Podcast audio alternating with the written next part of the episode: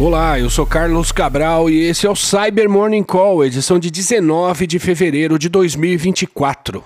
Pesquisadores da Recorded Future documentaram uma campanha de um grupo catalogado por eles como Tag70, em que uma vulnerabilidade em servidores Roundcube tem sido explorada de modo a se infiltrar nesses dispositivos e coletar informações sobre as atividades políticas e militares de entidades europeias. O Tag70 é tido pela Recorded Future como um grupo de espionagem que age a serviço dos interesses de Rússia e de Belarus e cuja atividade já foi documentada antes com outros nomes, tais como Winter Wyvern ou TA743.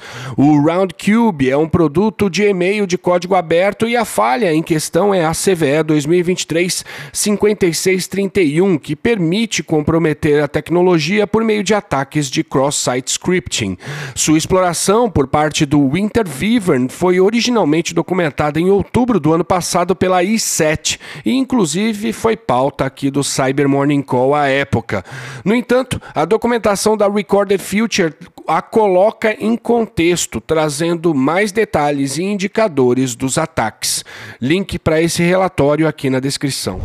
E repercutiu na imprensa especializada no final da semana passada uma atualização da SolarWinds com o objetivo de corrigir cinco falhas que, ao final da cadeia de ataque, permitem a execução remota de código no seu produto de gestão de acessos, o Access Rights Manager, mais conhecido pela sigla Army. Três dentre essas falhas são consideradas críticas e podem ser exploradas por um adversário sem qualquer tipo de autenticação, de modo a obter controle total do sistema. São elas a CVE 2024-23476 e a CVE 2024-23479 do tipo Path Traversal, enquanto a terceira vulnerabilidade foi rastreada como CVE 2023-40057 e é causada pela deserialização de dados dados não confiáveis. Por fim, na última sexta, o time de threat hunting da Symantec publicou um estudo sobre o payload e o modus operandi da quadrilha que opera o ransomware Alpha, demonstrando diversas semelhanças entre essa ameaça e o ransomware Netwalker, que surgiu em outubro de 2019, deixando de existir em janeiro de 2021.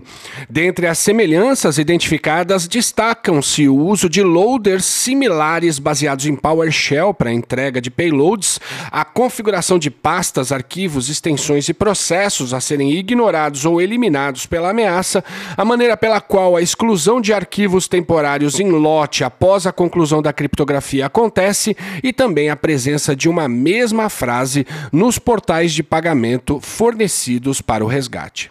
E é isso por hoje, obrigado por ouvirem o Cyber Morning Call e tenham um bom dia.